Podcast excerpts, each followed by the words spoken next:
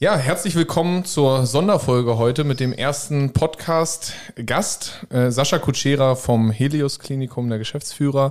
Und ja, es gibt viele spannende Themen heute. Einmal werden wir um das Thema Fachkräftemangel reden, wir werden aber auch auf das Thema Energiekrise, das Thema Sportsponsoring und vieles weitere eingehen. Ihr könnt gespannt sein und damit geht's los.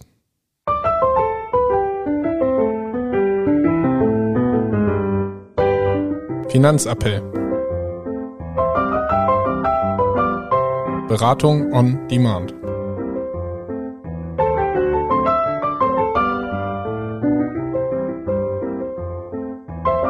Viel Spaß mit unserer neuen Folge.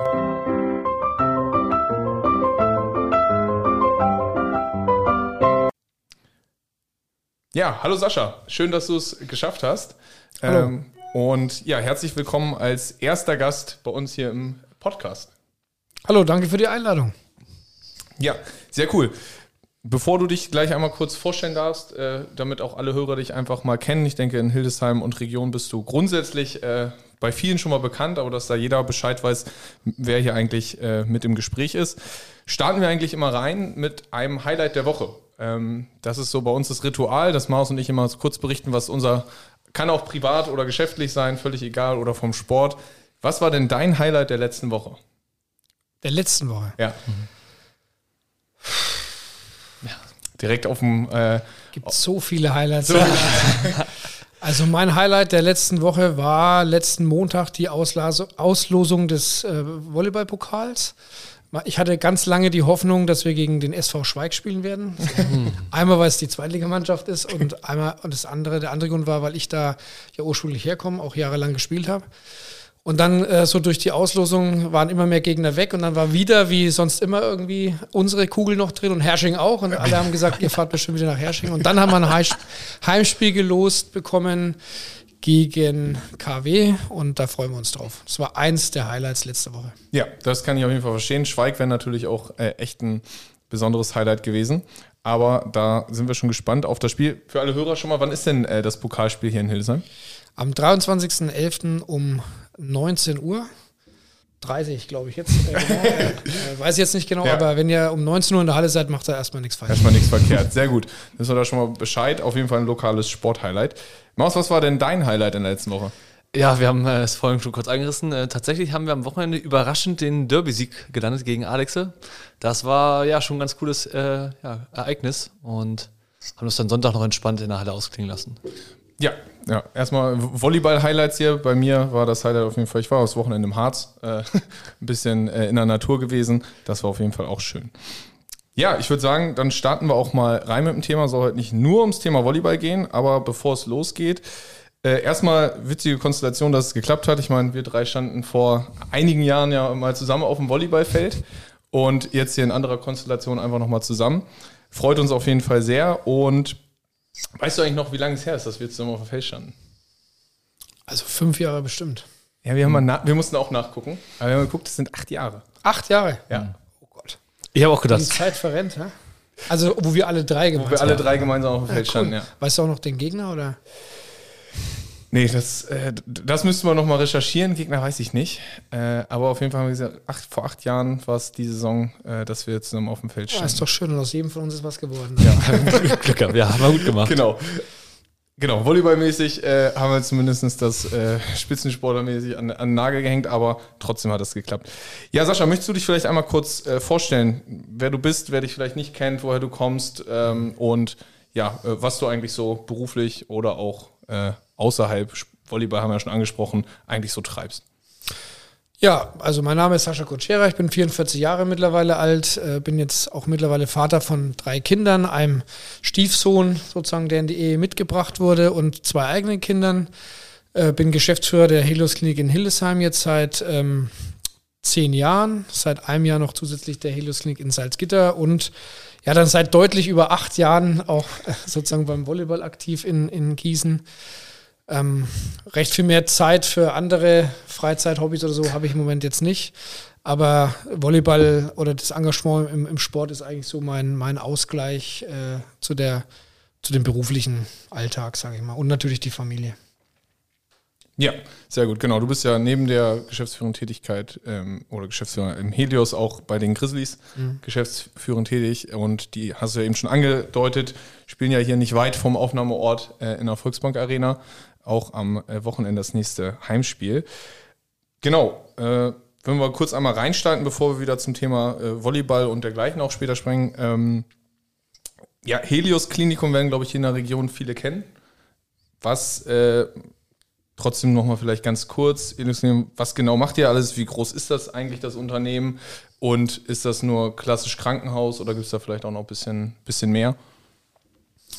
Also wir haben 570, 579 Betten, um genau zu sein, im Landeskrankenhausplan. Also wir gehören schon zu den größeren Kliniken in Deutschland. Wir haben ja einen Neubau auf dem ja, 10, 11 Jahre alt, aber im Krankenhausbereich ist es schon Neubau auf dem, auf dem ehemaligen Kasernengelände.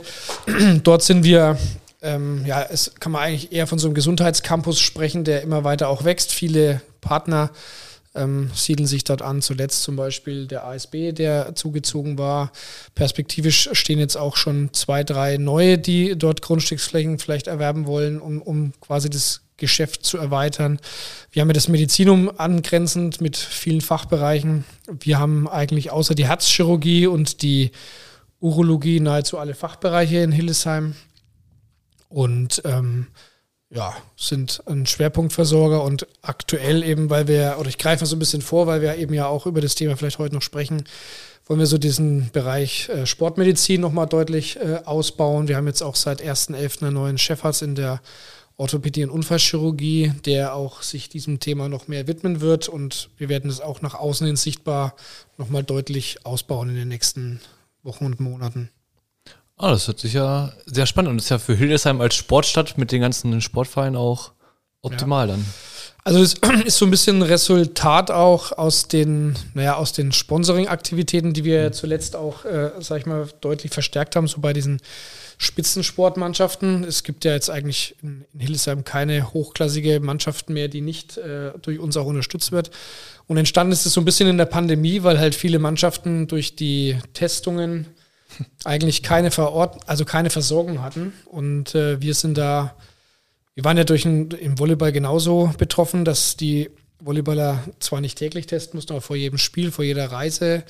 Und es ging auch den Handballern und den Footballern und so weiter so, auch den Eishockey-Teams aus Hannover. Die haben sogar noch mehr, äh, also noch größere Auflagen gehabt, dass wenn Spieler Corona hatten, dann hatte der Verband gefordert, dass eine gewisse Herz-Kreislauf-Untersuchung stattfinden muss, um die wieder in den Spielbetrieb zurückholen. Und da haben wir eigentlich gemerkt, dass da im Endeffekt für also Profimannschaften, aber auch Hobbymannschaften halt irgendwo so eine gewisse Versorgungslücke da ist. Also viele haben natürlich einen Mannschaftsarzt oder kennen einen, wo sie dann hingehen. Ähm, aber durch diese Thematik sind wir eigentlich enger zusammengerutscht und haben dann auch erfahren, dass halt viele Mannschaften eben dann doch einen Mannschaftsarzt suchen oder der Mannschaftsarzt niemanden hat, wenn jetzt äh, ein Spieler oder eine Spielerin ins Krankenhaus muss. Ja. Und wenn dann eben, meistens sind die Spiele ja am Wochenende, die Notaufnahmen voll sind, Wartezeiten lang sind, dann kann es schon von Vorteil sein, wenn man eben ja also einfach gelebte äh, Prozesse hat oder Kommunikationsketten, dass man äh, halt ja, vom Spielfeld im Endeffekt jemand anruft und sagt, Spielerin, Spieler XY kommt jetzt gleich in die Notaufnahme. Der Mannschaftsarzt kann dann schon mit dem empfangenen Arzt telefonieren und vieles vorwegnehmen, dass man eben Wartezeiten wegnehmen kann. Und das ist für viele Teams halt, ähm, halt vorteilhaft, weil man schneller zu einer Diagnose kommt und vielleicht auch wiederum in der Kooperation mit Mannschaftsarzt und Physiotherapie die Spieler dann schneller zurück aufs Spielfeld bringt. Und ähm, so ist es entstanden, dass wir halt gesagt haben, wir wollen in dem Bereich dann auch nochmal deutlich mehr Expertise halt ähm, aufbauen, gerade im orthopädisch-chirurgischen Bereich. Viele, äh, in de, viele Assistenzärzte in dem Bereich interessieren sich jetzt auch für die Weiterbildung zum Sportmediziner. Und das sind dann auch die, die zum Beispiel bei den Indians oder vielleicht mal bei den Handballern perspektivisch oder auch bei Volleyballern dann eben die Mannschaftsarztposition übernehmen können. Ja, sehr guter Gedanke. Also ich sag mal, von der medizinischen Versorgung konnte ich damals auch schon profitieren, als ich mich damals zerstört habe. Ähm, dementsprechend äh, kann ich das nur allen anderen Mannschaften auch wünschen. Ich glaube, das ist einfach hilfreich für alle, wenn man so einen ja, großen, kompetenten Partner da an der Seite hat und das auch noch lokal. Das ist auch direkt ein Punkt, wo gesagt okay, war das auch der, der Ursprung quasi vom Engagement vom, vom Helios-Klinikum im, Breiten- und Spitzensport hier lokal? Oder kam jetzt ja viel durch Corona, ist dann auch ein neuer Zweig quasi dazu entstand? Oder ähm, was war quasi der Ursprung? Wie kam es zustande, dass ihr gesagt habt, als, als Krankenhaus oder als Helios-Klinikum, dass ihr sagt, ihr engagiert euch so stark im Breiten- und Spitzensport? Der Ursprung war ja bei den, bei den Grizzlies. 2017 ja. ist Helios eingestiegen. Ähm, für mich ist es so, ich bin ein absoluter Verfechter davon, dass ähm, gerade im Gesundheitsbereich Sportsponsoring mehrere Vorteile bringt. Einmal natürlich, weil wir perspektivisch einen direkten Patientenkontakt haben könnten. ja, ähm, stimmt ja, natürlich. So. Man hat da im Endeffekt auch einen gewissen Rückfluss natürlich. Die, die Profispieler, die sind auch, sag ich mal, haben eine gewisse Vorbildfunktion. Wenn ich das jetzt mal auf auf die, die Local Heroes runterbreche, ja, wenn, wenn die sagen, hier der Marius hat sich da irgendwie den Fuß operieren lassen, dann geht der Hobbyspieler vielleicht auch dahin und es spricht sich auch rum in der Szene. Also ja. ein Beispiel dafür, dass das auch äh, so ist, wie ich sage, ist zum Beispiel, wir hatten die Indians, da hatten wir einen Spieler, den haben wir an der Hand operiert. Wir haben ja auch eine Handchirurgie. Mhm. Mit, und, da habe ich auch schon mal Bekanntschaften. Ja, genau, weiß ich auch noch. Und da war es dann so, dass äh, auf einmal habe ich halt gesehen, dass dann äh, einer von den Krefelder Pinguinen einen Post gemacht. Er ist auch in Hildesheim operiert worden. Also es war noch gar nicht unbedingt so gezielt gesteuert, aber man sieht dann halt, die Sportler sind untereinander vernetzt, die kennen sich und ja. dann sagt der Mensch, warum, bei dir ging das irgendwie voll gut oder voll schnell und was war da? Sagt er, ja, komm zu mir. Und dann ist zum Beispiel auch ein Wolfsburger Eishockeyspieler relativ zeitnah auch bei uns operiert worden. Und das ist eben, das sind eben so die Themen, die Sportler sind vernetzt, also zum Beispiel innerhalb ihrer Sportart, aber auch der eine kennt den und ja. aus einer anderen Sportart. Dann äh, hat sich zum Beispiel herausgestellt, als wir das Sponsoring bei den Indians bekannt gegeben haben, was in, also Sponsoring in dem Fall heißt ja nicht immer jetzt nur oder zwingend, dass quasi ein Partner Geld zahlt, sondern eben äh, in dem Fall war es auch so, dass wir halt gesagt haben, ihr habt jetzt dann die kürzeren Wege zur Infrastruktur oder was, eben PCR-Test oder was auch immer. Kooperation. Also, genau, Sachleistung oder halt Kooperation. Und als die Indians dann diese äh, ja, Back-to-Sport-Untersuchung, nennen wir es mal so, irgendwie machen mussten. Ja. War es total lustig. Äh, was wir auch nicht gewusst haben, also die mussten dann in die Kardiologie und dann kamen die zur Untersuchung und dann kamen die Spieler in den Untersuchungsraum rein und dann war der komplett mit Merchandise gebrandet, weil da waren zwei äh, medizinische Fachangestellte, die halt seit Jahrzehnten Fans von den Indians waren. und die haben sich komplett gefreut, dass jetzt die Indians quasi äh, ihr, ihr Belastungs-EKG und sowas machen. Und ähm, das hat dann halt auch gezeigt, dass die, also einmal die Mitarbeiterbindung ist irgendwo da, die identifizieren sich auch damit. Zu unseren Spielen bei den Grizzlies zum Beispiel kommen mittlerweile auch 100, 150 Mitarbeiter aus der Klinik. Das hat natürlich dann wieder den positiven Rückfluss auch auf, sag ich mal, auf das Betriebsklima. Klima. Man lernt sich anders kennen. Ne? Sagt die, die Putzfrau lernt den Chefarzt kennen und sagt, ja. Mensch, ist doch irgendwie alles ganz cool, wenn man da mal ein Projekt aufsetzt, dann kommt man irgendwie besser auch ins Gespräch. Vieles kann man zwischen Tür und Angel auch mal klären. Dann aber auch, dass die der durchschnittliche Patient im Krankenhaus vom Alter her ist irgendwie 75 und älter. Jetzt kommt dann mal so ein knackiger Volleyballer oder Eishockeyspieler, der spielt ja. alles so äh, seine Rolle. Das ist auch mal, du hast auch andere Krankheitsbilder dann halt auch. Ja. Und wir hatten auch, ähm, und das war so ein bisschen meine, auch im Vorfeld hatte ich das auch im Konzern mal vorgestellt bei Helios, eine Präsentation gehalten und ein, sag ich mal, nennen wir es mal so, eine Art Cross-Selling-Effekt war für mich, dass ich gesagt habe, wir werden auch interessant für Bewerber. Und äh, wenn wir ja auf das Thema Fachkräftemangel sprechen, ähm, dann hat es allein, als wir das Sponsoring bei, bei den Indians bekannt gegeben, habe ich drei Bewerbungen zum Beispiel in der Physiotherapie bekommen. Einfach weil die gesagt haben, wir finden es cool, dass ihr euch in dem Bereich Sport auch ja. tummelt und vielleicht kann ich dann ja auch mal sogar bei den Indians behandeln oder so. In, in anderen Bereichen hat es jetzt zum Beispiel geklappt. Bei uns ist Hauke Wagner, Hauke, Hauke Wagner in der Personalabteilung zum Beispiel. Ja. Ähm, oder jetzt nur Baxböhler auch, der hat interessanterweise hat er auch ein Studium im Bereich Gesundheitsmanagement halt gehabt. Es war dann so ein Zufall, dass es das so ergeben hat, dass war Frank damals sicherlich ein äh, willkommenes ja, Zusatzpaket, aber was man ja auch sowohl für ja, wir hatten zu dem Zeitpunkt vier unbesetzte Stellen in der Personalabteilung. Äh, Frankfurt hat Insolvenz angemeldet, Noah war am Markt äh, Itamar hat gesagt, ruf den mal an. Ich glaube, der macht irgendwas im Gesundheitsbereich. hat es halt komplett gepasst. Und das sind halt auch so Zufälle, aber letztendlich erleichtert es dann auch vieles. Und wir würden halt auch immer äh, auch dann so die Möglichkeit geben, dass man eben den Leistungssport mit dem Beruf irgendwo verbinden kann, da wo es halt geht. Das ja, wird nicht in allen Berufsgruppen im Klinikum gehen. Und äh, also das heißt, das hat halt mehrere Facetten einfach. Und ähm, unterm Strich ist es einfach extrem attraktiv und ich kann gar nicht verstehen, warum nicht mehr Unternehmen aus der Gesundheitsbranche sich eigentlich für das Thema Sportsponsoring in irgendeiner Form ja, interessieren oder eben sich da engagieren. Hm. Ja, vielleicht ändert sich das ja äh, nach der Podcastaufnahme. vielleicht, äh, wenn das Ganze sich ein bisschen rumspricht und wenn jetzt äh, die anderen Unternehmen in Hildesheim vielleicht auch Wind davon bekommen, was für Vorteile es eigentlich gibt und wie sich das Ganze aussieht. Ja. Vielleicht äh, gibt es da ja einen, äh, einen, Effekt, dass da eine erhöhte Bereitschaft oder Interesse an dem Thema äh, vorhanden ist. Ja, ansonsten, du hast gerade schon quasi einen perfekten Übergang geschaffen zum Fachkräftemangel. Ähm, wir haben das das erste Mal so, so extrem, finde ich, mitbekommen, als wir auch bei den Unternehmern in Hildesheim waren bei einer Veranstaltung. Du bist ja auch aktiv vertreten und da treibt es ja tatsächlich die ein oder anderen Unternehmen mehr um, dass die nicht mehr nur in der Rolle sind, dass sie quasi Bewerber haben, die zu ihnen kommen, sondern dass sich ja dieses Verhältnis eigentlich gedreht hat. Dass sie jetzt mehr in der Bewerberrolle sind. So habe ich das zumindest aufgefasst. Und du hast auch gerade schon von ja, offenen Stellen gesprochen. Wie sehr leidet ihr denn gefühlt oder ja, betrifft euch der Fachkräftemangel? Also wir sind natürlich im Krankenhausbereich auch davon betroffen in unterschiedlichen, so ein Krankenhaus ist ja ein kleines Dorf. Wir haben ja, sag ich mal, Köche, wir haben eben äh, Personen, die studiert haben im Verwaltungsbereich, die eine Ausbildung gemacht haben, wir haben Ärzte, wir haben Pflegekräfte, operationstechnische Assistenten, also wir haben x Berufe im Haus. Und ähm, ich würde sogar noch eine Spur weitergehen und sagen, es gibt nicht mehr nur einen Fachkräftemangel, sondern komischerweise spätestens seit Corona einen Kräftemangel, weil wir auch bei ungelernten Berufen äh, auch einfach sich die Frage stellt, wo sind die eigentlich alle? Also die gibt es ja. nicht mehr. Also es gibt nicht mehr die Leute, wo man sagt, ich schreibe jetzt mal aus, von mir sogar über Mindestlohn und da wird schon einer sein, der dann irgendwie das Lager auffüllt oder so. Die sind mhm. alle weg. Keine Ahnung, wo die sind, aber die sind alle weg. Und ähm, von daher sind wir natürlich in unterschiedlichen Bereichen davon stärker betroffen. In der Pflege ist es ganz klar so, dass wir auch betroffen sind.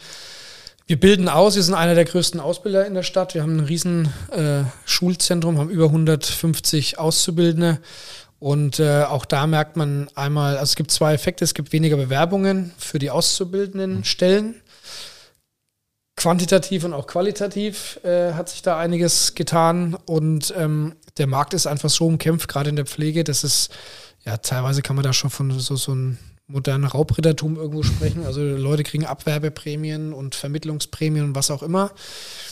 Und da ist auch ein richtiger Geschäftszweig entstanden. Also es gibt auch viele Pflegekräfte, die dann einfach jetzt jedes Jahr wechseln, weil sie dann halt solche Prämien abgreifen und so. Also das ist auch ein, eine sehr schlechte Entwicklung, die da gerade vorherrscht. Und im Endeffekt könnte eine Lösung natürlich, also eine Lösung ist natürlich, dass man ausbildet, was wir aber schon tun. Und die andere Lösung ist, dass man sich wirklich mal anschauen muss, die Landkarte der Krankenhäuser, ob auch wirklich jedes Krankenhaus gebraucht wird, ja. was am Markt ist. Und da, da bin ich der Meinung, dass einige Krankenhäuser eben nicht gebraucht werden, sondern dass man sich da genau anschauen muss.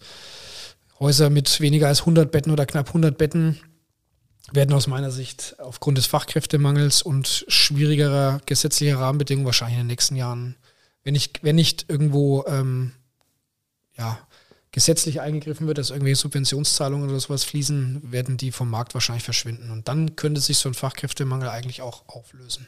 Ja, definitiv. Das heißt, dass da irgendwo eine Zentralisierung eher in den Krankenhäusern stattfinden wird, dass man sagt, einige kleinere werden eher.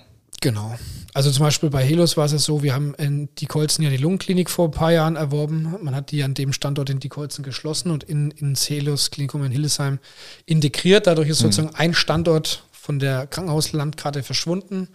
Die Fachkräfte sind jetzt, äh, also eine reine Fachklinik, sind jetzt in Hildesheim integriert. Mit dem Vorteil, große Notaufnahme, viele andere Fächer, wo auch einmal einer, wo der Thoraxchirurg draufschauen kann, was ja in so einer einzelisolierten Klinik in Diekholzen dann auch noch, sagen wir so ein bisschen am Hügel gelegen, auch alles nicht so vorteilhaft von unterschiedlichen, unterschiedlichen Gebäuden, sechs, sieben Gebäude, wo man teilweise ja. Patienten bei so einem regnerischen Wetter über den Hof fahren musste und so. Das ist bestimmt gut, wenn man lungenkrank ist. genau, spätestens dann ist man es. Also da gibt es schon einige interessante Konstellationen und ich glaube auch, dass da was gemacht werden muss, aber kein Politiker traut sich natürlich. Es ist immer, immer ist Wahlkampf oder irgendeiner wird Bürgermeister oder einer will Landrat werden und keiner will derjenige sein, der sagt, unser geliebtes Haus wird geschlossen. Ähm, das sind einige Fehlentwicklungen am Markt, würde ich sagen. Ja, ich glaube, die sind, gibt es in mehreren Sektoren. Das ist auf jeden Fall, glaube ich, einer davon. Ähm, was glaubst du, sind aus deiner Sicht als Unternehmen noch Faktoren? Ich sag mal, das andere kann man ja schwieriger beeinflussen. So, ähm, was sind, glaubst du, sind noch so zusätzliche Faktoren, wo man sagt, okay, da geht man gegen den Fachkräftemangel oder allgemeinen Mangel an Bewerbern oder Interessierten? Ähm, was kann man da noch tun?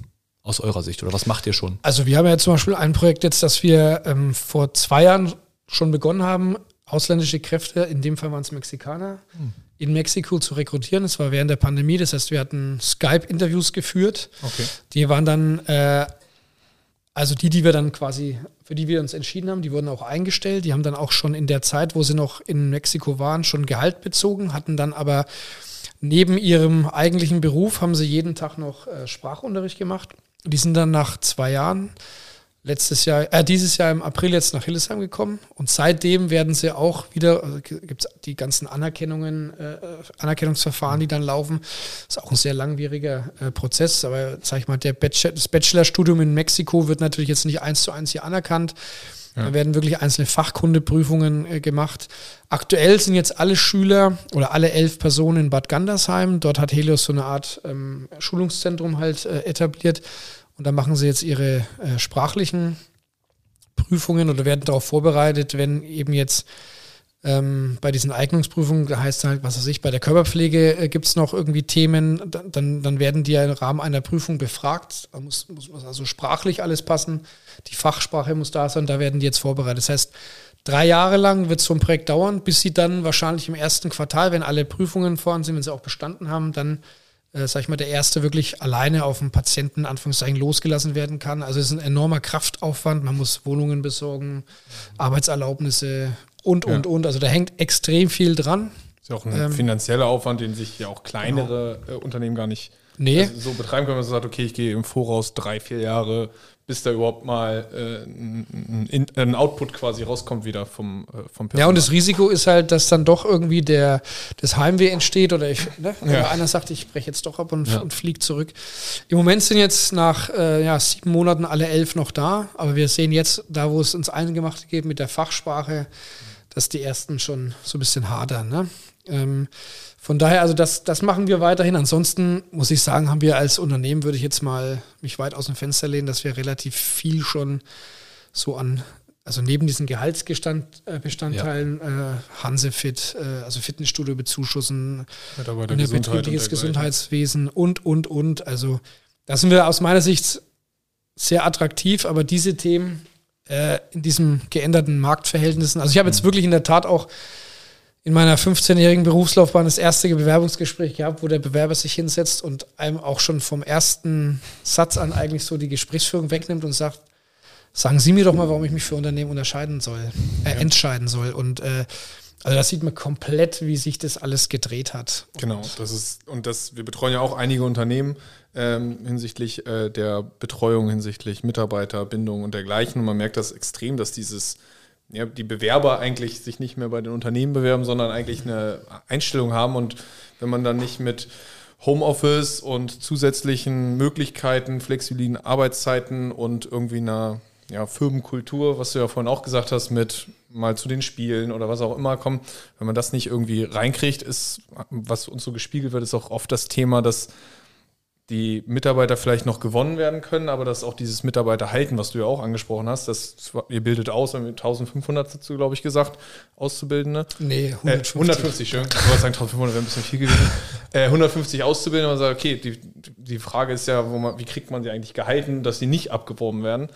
Hm, wie kriegt man das eigentlich gerade bei den jungen Leuten hin, die ja auch dann andere Vorstellungen haben, wo es ja nicht immer ums Gehalt geht, sondern ja vielleicht auch ums Thema was für einen Einfluss habe ich vielleicht auf mhm. Thema Nachhaltigkeit, auf wie ist das mit flexibler Zeitgestaltung, wo ihr auch gesagt hast, ihr ermöglicht das hinsichtlich auch mit Spitzensport oder dergleichen. Das heißt, grundsätzlich seid ihr, so wie es sich anhört, sehr gesprächsbereit, da auch auf die, äh, auf die Leute zuzugehen. Ja, also wir sind, wie gesagt, in allen Bereichen. Wir haben einen äh, Betriebskindergarten mit mittlerweile über 60, 70 Plätzen etabliert. Wir machen Ferienbetreuung, bieten also bieten wir an oder hören halt, was ist, was sind so die Themen. Aber die, die Schwierigkeit, die ja auch besteht, wenn, wenn man jetzt so im Krankenhaus ist, ist es eh schwierig, äh, wenn man sagt, äh, Homeoffice geht natürlich nicht in allen ja. Bereichen, ist klar. Schwierig. Äh, man kann auch in der Pflege natürlich bei gewissen Themen sagen, mache ich Homeoffice, ziehe ich mich mal raus und mache zu Hause Dienstplanung oder irgendwelche Formalitäten. Aber gerade diese Thematik mit der mit der Bindung und mit der, äh, sag ich mal, ja, vielleicht auch mal so diese ungeschriebenen Betriebsgesetze, die es so gibt ja. oder so, weiterzugeben, wenn jemand den Schwerpunkt auf Homeoffice legt oder so. Wie soll das gehen? Also, das ist, das ist gerade so ein richtiger Zeit- und Kulturwechsel und ich finde auch einfach, also auch was das so, so gewohnte vielleicht Reaktionsgeschwindigkeiten angeht. Also wenn ich natürlich äh, im Büro bin und gehe zum Nachbarbüro und sage hier, äh, äh, Mike, äh, komm mal schon mal rüber, ich habe da mal eine Frage. Wenn der im Homeoffice sitzt, erreiche ich ihn nicht, weil er vielleicht gerade mit seinem Hund spazieren geht, was ja auch erstmal in Ordnung ist, ja. aber ist so. Oder der eine hat für sich dann gesagt, ja, ich, keine Ahnung, ich mache jetzt mal das oder das. Ich unterstelle es gar nicht, dass sie dann nicht immer arbeiten, aber die arbeiten dann halt abends vielleicht oder so. Genau. Und dann kriege ich halt die E-Mail erst abends. Oder was ja auch immer wieder jetzt so äh, proklamiert wird, so, was weiß ich, fliege in den Süden, macht dann Homeoffice irgendwo auf den Malediven und ja, ja. also das kann auch irgendwie alles mal cool sein und hip sein. Ich stelle mir halt, und das ist auch so, so ein bisschen, ich bin immer offen für solche Themen, aber ich bin halt auch, oder wir kommen ja aus dem Mannschaftssport, das heißt, wir sind es gewohnt, eigentlich im Team irgendwas zu arbeiten. Wie soll ich ein Team etablieren oder im Team arbeiten, wenn der eine sitzt in Mallorca, der andere ist im Homeoffice da und macht gerade was anderes? Also das sind ganz schwierige Entwicklungen und ich äh, finde auch so diese ganzen Schlagbegriffe, Mitarbeiterwertschätzung, Work-Life-Balance und so, ich kann es nicht mehr hören. ähm, ich muss ja. sagen, äh, wenn du heute, wir haben irgendwie auch verlernt in der heutigen Zeit, eine gewisse Kritikkultur an den Tag zu bringen. Mhm. Wenn du dich natürlich nicht mehr face-to-face -face siehst, über Skype oder sonst irgendwas und ähm, dann kann ich vielleicht immer sagen, oh, ich habe sie gerade nicht verstanden, äh, die Verbindung ist gerade, wie auch immer. Und äh, wenn du heute Mitarbeiter, sag ich mal, vielleicht schroff anschaust oder irgendwas sagst, dann kommt gleich am nächsten Tag äh, der gelbe Schein oder äh, ich fühle mich da jetzt nicht gewertschätzt und was mhm. weiß ich, psychisch belastet. Das sind alles so Entwicklungen, die, die, die finde ich extrem bedenklich. Und mhm. gerade in den, in den Berufen, wo es halt um Dreischichtbetrieb geht, also sag ich mal Polizei, Feuerwehr, wir und, und noch natürlich viele andere äh, Betriebe, wo keiner mehr an Weihnachten arbeiten will, wo keiner mehr an Ferien und so weiter, frage ich mich einfach, wie wollen wir in fünf bis zehn Jahren unser jetzt bekanntes gesellschaftliches Zusammenleben noch aufrechterhalten. Also das funktioniert einfach irgendwo schwierig. Und ähm, ich glaube, dass wir auch den Fokus wieder mehr dahin lenken müssen, dass wir nicht nur von Mitarbeiterwertschätzung reden, sondern auch mal Wertschätzung gegenüber dem Unternehmen.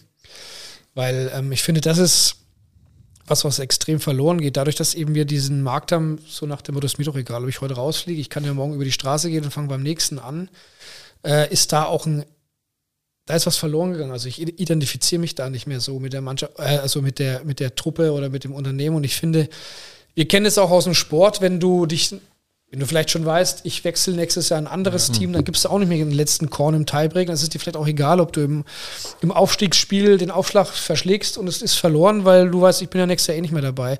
Und da, da, das sind immer schwierige Konstellationen gewesen. Und wenn man sich da selber nicht so motivieren kann, dann äh, fehlt da was. Und ich, das erlebe ich jetzt gerade in den Unternehmen, wo ich bin oder wo wir halt auch den Einblick, man unterhält sich ja auch mit anderen, schildern wirklich viele, dass es so in diese Richtung geht.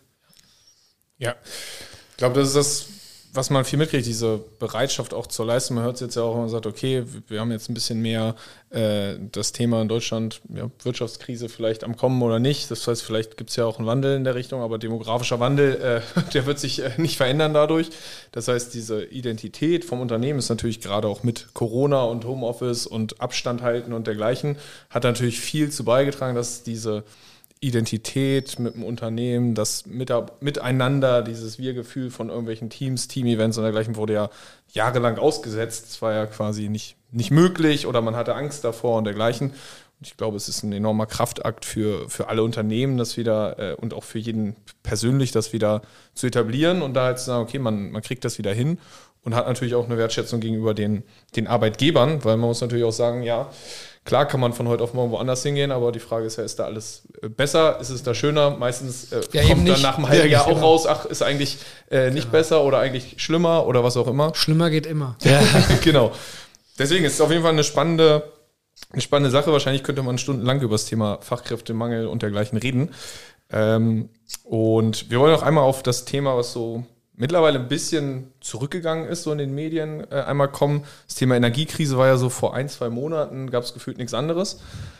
Vom Gefühl her, beschäftigen uns eigentlich viel damit, ist es jetzt so seit ein, anderthalb Monaten eigentlich ziemlich abgeflacht. Seitdem die Gasspeicher gefüllt sind, der Oktober war warm, alle sind. Es liegt an der beginnenden WM jetzt in Genau, ja. es beginnt eine WM, da sind 30 Grad. Es ist ein, ein Bier kostet 13 Euro, habe ich jetzt äh, mhm. gelesen.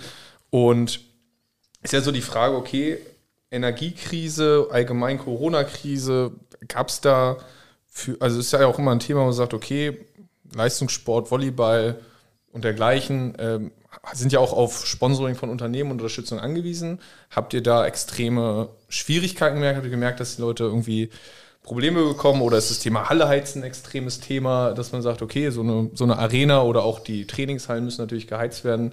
Hm, Gibt es da Habt, wie, wie habt ihr euch zu dem Thema positioniert, mit befasst?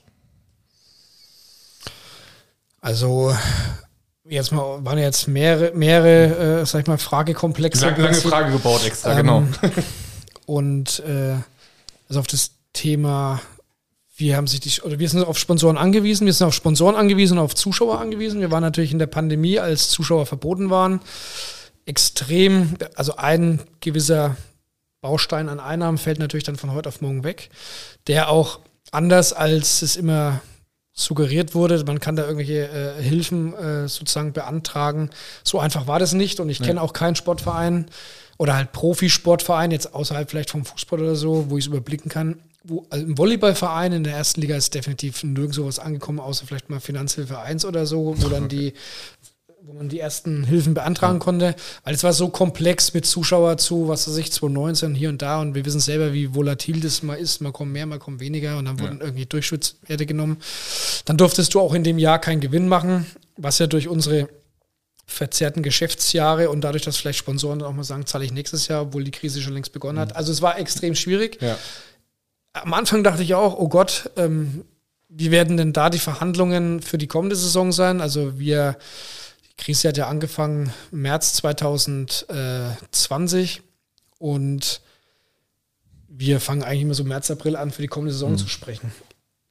Gott sei Dank war ich mit, den, mit 90 Prozent für die kommende Saison schon fertig. Also das heißt, wir waren jetzt, genau, wir waren jetzt gar nicht so äh, großartig getroffen. Aber ich muss sagen, was mir jetzt gerade so im letzten Halbjahr, als es so losging mit der Energiekrise, mhm. hatte ich echt Bedenken, wie das weitergehen wird mit dem Sport an sich, weil ähm, ich kann jetzt von keinem, also jetzt wechsle ich mal sozusagen den Stuhl, wenn ich jetzt der Verantwortliche bin äh, eines Sportvereins und ich gehe jetzt zu der zu Helios und sage, wie schaut es denn aus, macht er weiter und kann vielleicht auch ein bisschen mehr sein. Ihr wisst ja, was wir für Probleme haben, dann kann ich sagen, ja, kann ich nachvollziehen. Aber ich als Unternehmen kriege ja auch meine Abschläge jetzt und, ja. und sage hier, ich weiß selber noch nicht, wie ich das alles kompensieren kann. Und da muss ich sagen, habe ich auch echt gedacht, puh, wo da die Reise hingeht. Ich, ich hoffe einfach, dass ich das jetzt dann auch mal extrem äh, beruhigt, weil alles dann doch gar nicht so gekommen ist, wie, wie alle immer reden. Also ich finde, eine weitere Entwicklung ist ja, dass wir nur noch, also jetzt irgendwie von Krise zu Krise und dann, klar, kam jetzt auch noch der Krieg und sowas. Aber man wird da teilweise, glaube ich, auch von den Medien mittlerweile echt auch ein bisschen verarscht und, man, und die leben auch von diesen Krisen. Weil wenn ich jetzt dann äh, zwei Monate lang hieß, ja, mach dich schon mal drauf gefasst, dass du irgendwie äh, kalt duschen musst und irgendwie die Familie, so wie, wie ganz früher irgendwie Samstag ist Badetag und jeder geht ins gleiche Wasser so ungefähr. Mhm. Drei Monate später heißt es dann, jetzt kreisen irgendwie 30 LNG-Schiffe vor, was weiß ich, Amsterdam oder wo das ist, weil sie gar nicht anlegen können, weil die Speicher voll sind. Ja. Und das sind ja alles so Themen, wo du dich dann fragst, so, was ist eigentlich los, ja. Äh, ich sage jetzt mal immer klar, Abschlag ist erstmal Abschlag. Im Endeffekt ist es ja noch nicht der, der richtige Verbrauch dann. Ein Jahr später kann es ja vielleicht sein, dass du dann riesige Rückzahlungen kriegst, weil du halt dann doch den Verbrauch gar nicht so hattest. Ja. Aber die Liquidität fehlt natürlich erstmal. Und für viele Familien äh, ist es natürlich auch, oder auch Firmen ist es natürlich jetzt mal krass. Man hört jetzt ständig irgendwelche Bäcker, die in die Insolvenz gehen. Jo weil es heißt, aus 4000 Abschlag im Monat wurden 75 oder so. Ja. Ich kann da auch vieles, ehrlich gesagt, ich bin da jetzt auch kein Fachmann, aber ich kann vieles für mich auch nicht mehr so nachvollziehen, wenn ich jetzt einen neuen Abschlag bekomme oder einen Vertrag. Früher war es so, du hast, da, du hast deinen Abschlag bekommen, dann hast du ein Jahr lang irgendwie zum Beispiel einen Vertrag gehabt wir bei Helios zum Beispiel haben letztes Jahr einen Vertrag gemacht für ein Jahr, unsere Strommenge da eingekauft. Haben, deswegen sind wir jetzt im laufenden Geschäftsjahr zum Beispiel auch von diesem ganzen Thema überhaupt nicht betroffen. Ja. Aber wenn ich jetzt einen Abschlag als, als Haus bekomme oder auch als Unternehmen, dann müsste man ja eigentlich, um das Thema halbwegs vernünftig abzubilden, müsstest du ja eigentlich eine tagesgenaue Abrechnung bekommen. Weil die, die Preise, die schießen ja so rauf und runter, rauf und runter, dass der dass du das als Verbraucher gar nicht mehr nachvollziehen kannst. An der Tankstelle kann ich sehen, ja. heute ist 2,20, dann versuche ich halt das auf morgen zu schicken, weil dann ist vielleicht 1,98 und beim Strompreis und Gas ist nichts anderes. Aber ich kriege das doch gar nicht gesteuert. Ich kau ja. nee, die ist die Frage, woran wird der Abschlag bemessen? Äh, an, an, welchem Tagespreis und so genau. sagt, zahlt man vielleicht viel zu viel und viele Privathaushalte oder Unternehmen können sich vielleicht diese ja den Liquiditätsengpass da nicht leisten nach nee, zwei Jahren Corona Logisch. und dergleichen. Das ist natürlich eine enorme Herausforderung. Das will ich jetzt auch nicht runterreden, aber ich will, nee, nur, ich will, nur, ich will nur sagen halt, wenn ich jetzt, weil klar, jetzt kommen sie dann alle und sagen, oh, ich habe heute meinen Brief bekommen, aus 4,6 Cent werden mhm. jetzt 12, irgendwas und das ist erstmal okay. Aber das ist ja, wie gesagt, ein Abschlag. In einem Jahr kommt raus, ja, okay, du hast zwar das Dreifache bezahlt, aber du hast halt, weil du dich befasst hast, so und so viel Kilowattstunden weniger gebraucht und unterm Strich war es dann am Ende gar nicht so viel. Ja. Und ich meine, was man jetzt, was ich schon sagen muss, das merke ich jetzt auch bei uns im Unternehmen. Wir haben natürlich auch eine Taskforce gegründet, wo können wir Strom einsparen. Und das hatte ich bei der Pandemie auch gehofft, dass wir so ein bisschen geerdet werden als Gesellschaft, mhm. was ja phasenweise auch mal so ausgesehen hat. Leider ging es ja dann gefühlt danach dann doch wieder in die komplett andere Richtung. Aber bei dem Thema kann sich jeder schon mal auch so ein bisschen an die eigene Nase fassen. Und äh, ich sage jetzt mal, ich bin auch so aufgewachsen, dass man sagt, ja, muss jetzt beim Zähneputzen die ganze Zeit der Wasserhahn laufen? Nee, mach halt mhm. mal aus. Oder wenn du eben heizt, dass das Fenster zumachst, solche Themen, oder aus dem Raum raus das Licht ausmacht. Vielen Leuten ist das einfach, sei jetzt mal so platt, wirklich auch scheißegal. Die duschen ja. auch 30, 40 Minuten oder so. Ja, das, ja. ja.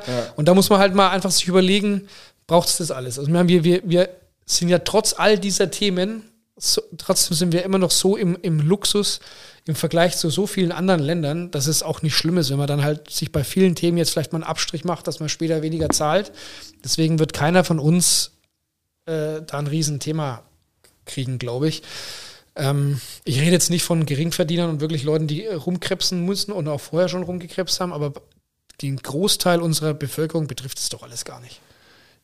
Also, also ich, ich, glaube auch. Ich glaube, es ist ein großer Teil, der davon nicht betroffen ist und dass es denen noch in Anführungsstrichen, glaube ich, zu gut geht.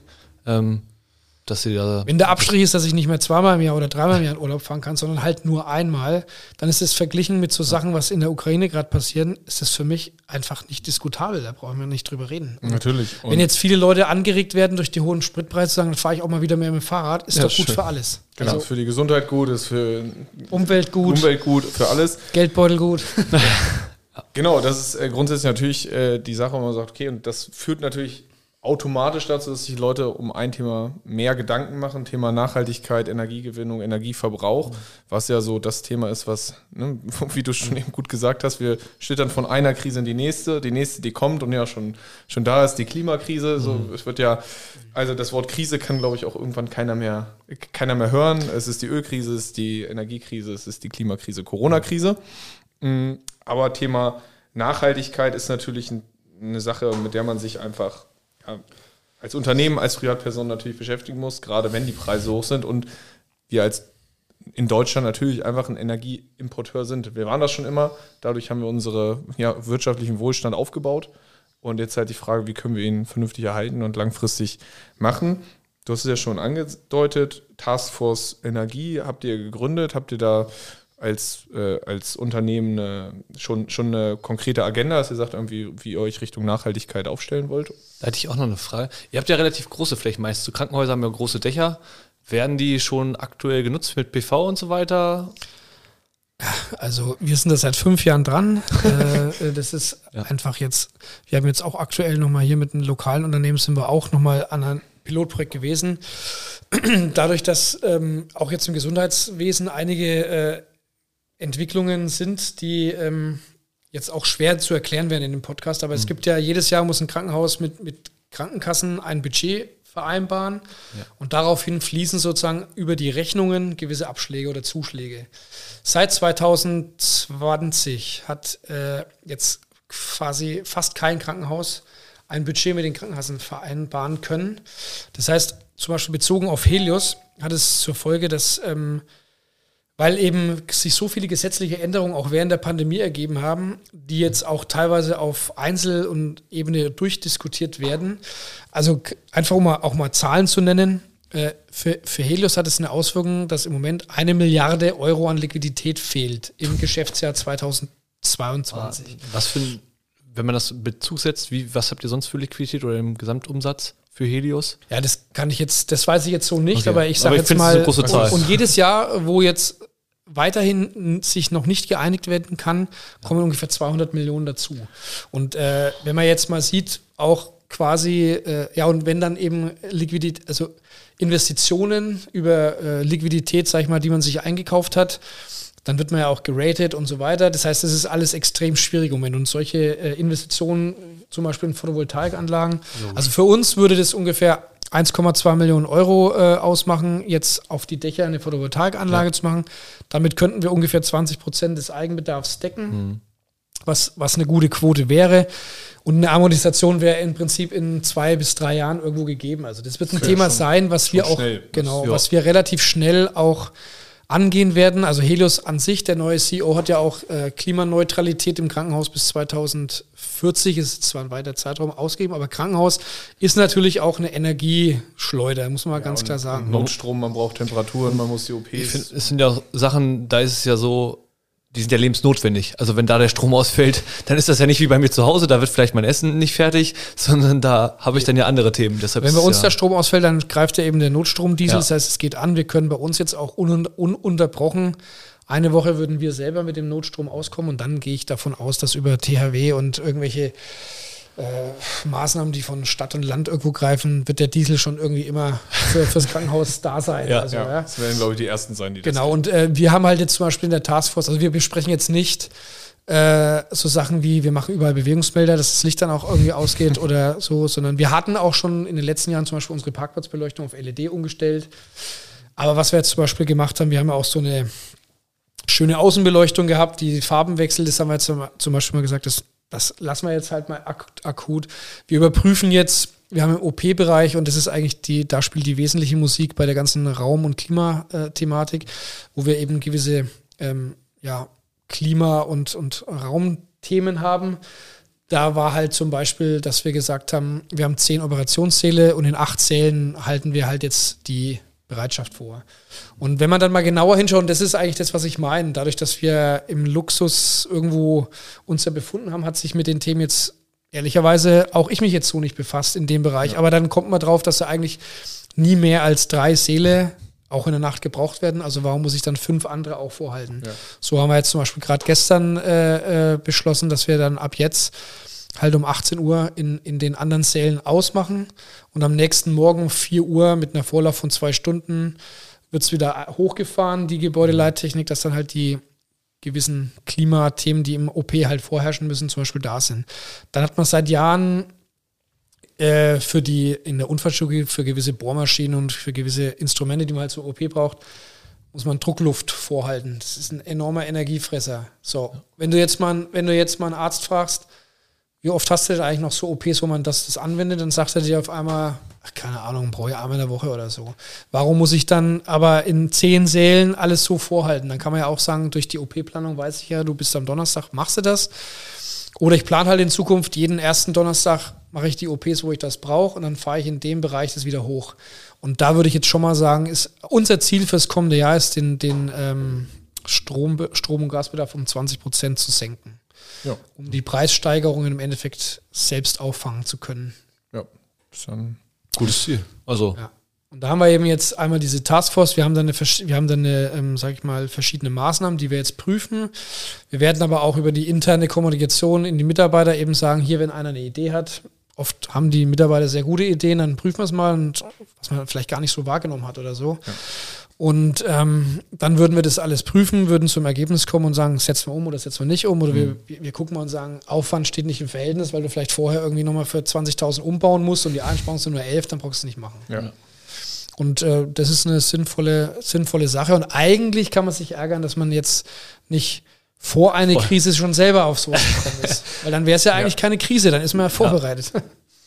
Das stimmt. Ja, meistens äh, kommen ja Notsituationen, zwingen dazu, dann zu handeln. Genau. Und äh, das heißt, So ist eigentlich auch jede Krise. Eine Chance. Und äh, das ist das, was mich ja ärgert. Wir reden nur noch über Krisen und, und Ängste und Nöte. Und wenn man mal jetzt nicht gleich in irgendeine Schockstarre verfällt, sondern sich mal hinsetzt und sagt, okay, dann machen wir es eben so oder so. Und dann gibt es auch Lösungen. Deswegen, es muss auch nicht alles, und wir reden halt nur noch über die Effekte und frieren wir dann, haben wir nichts mehr zu essen und das. Und das ist aus meiner Sicht total übertrieben. Ich sage jetzt mal so, solange keine Bomben auf uns hageln, wird es Deutschland nicht so schlecht gehen. Und die Umwelt macht ja auch mit. Oktober war warm wie nie durch die Klimakrise. Die hat uns also quasi geholfen. Der November ist jetzt auch noch nicht so schlimm, dass jeder die Heizung anmachen muss. Und mein Gott, ich meine, äh, meine Oma hat früher dann auch gesagt, komm, wir machen mal eine Kerze an, dass wir nicht frieren. Oder zieh da halt noch einen Pullover an. Das sind doch alles so Themen. Äh, das wird keiner erfrieren in der Wohnung. Ich glaube auch, wir haben da äh, einen, einen, hohen, hohen Standard, den wir alle leben, wo man sagt, da kann man im Zweifel auch auf was verzichten. Und du, da ist eine gute Analogie zu unserem eigentlichen ja, Hauptthema hier im Podcast, zu sagen, okay, Krise ist natürlich, Aktienmärkte haben wir auch, Krise, Krise, Krise, äh, ob das Niedrigzinsphase ist oder Inflation oder was auch immer. Es muss ja auch gucken, auch da kann man ja sagen, man kann das als Chance sehen. Wir haben jetzt ja Deindustrialisierung, was immer in Deutschland äh, so in aller Munde ist. Hm, bevor wir aber einmal auf das Thema noch kommen, äh, wollen wir noch einmal ganz kurz äh, den Schwenk zum Sport machen. Und die Grizzlies, wir haben ja im Vorlauf auch schon mal, auch mal kurz besprochen. Es läuft ja eigentlich ganz gut diese Saison. Also eigentlich fast über den Erwartungen, könnte man sagen. Oder du hast schon gesagt, nicht ganz über deinen Erwartungen, äh, aber eigentlich erfüllt, sage ich mal so. Und es steht jetzt ja am Wochenende, äh, am Samstag gegen äh, Friedrichshafen. Ähm, ja, ein, ein Topspiel an quasi gegen einen der beiden Meisterschaftsfavoriten, würde ich mal sagen. Und ja, was sind so deine äh, Erwartungen an die weitere Saison? Ausblick, ich meine, der äh, Übergangszuspieler hat jetzt ja auch nochmal verlängert, äh, Matthew West. Und ja, was sind so, ja, was sind eure Ziele vom Team, von der Mannschaft, deine persönlichen Ziele?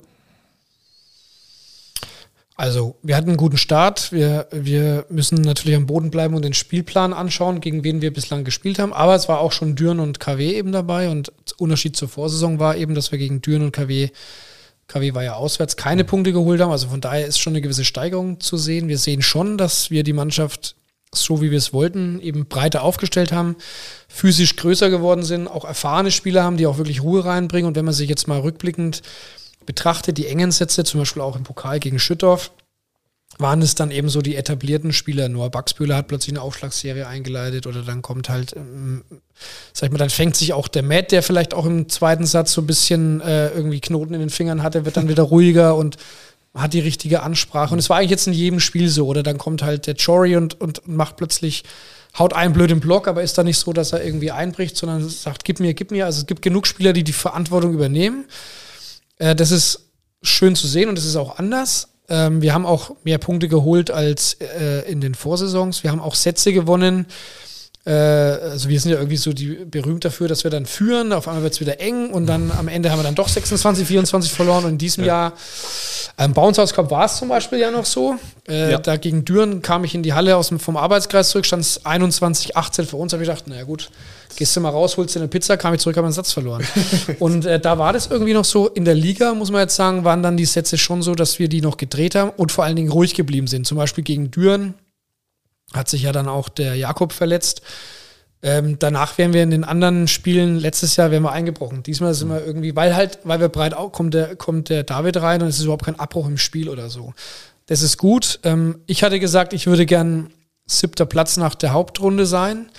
Aus meiner Sicht können wir das erreichen. Itamar hatte mit der Mannschaft den fünften Platz rausgegeben. Das ist sehr ambitioniert, können wir aber auch erreichen. Wir haben ja noch ja. die Spiele, gegen die jetzt äh, vor uns sind. Gegen Friedrichshafen ist es immer so, dass wir eigentlich zu Hause nicht schlecht ausgesehen haben, aber ähm, Friedrichshafen, das hat man auch im Bounce House Cup schon gesehen, das ist eine, nochmal ein Klassenunterschied. Die waren jetzt gestern in Novi Sad, haben Champions League gespielt, gewonnen, haben heute einen Anreisetag sind sicherlich jetzt so, oh, geht nach Gießen, schaffen wir schon. Also ich meine, das macht ja bei denen im Kopf auch so ein bisschen was.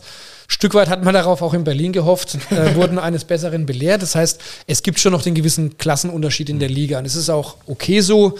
Ähm, wir wollen die so gut es geht ärgern. Ich sage immer, wenn, wenn die Zuschauer sehen, dass ihr gekämpft habt, gefeitet habt, die anderen waren aber trotzdem besser, das ist okay. Schlimmer wäre, wir würden in einer Stunde abgelascht werden, haben gar keine Chance es wirkt über die Körpersprache, sodass die Spieler schon aufgegeben haben oder vielleicht sogar gar keine Lust haben, dann wäre es schlecht.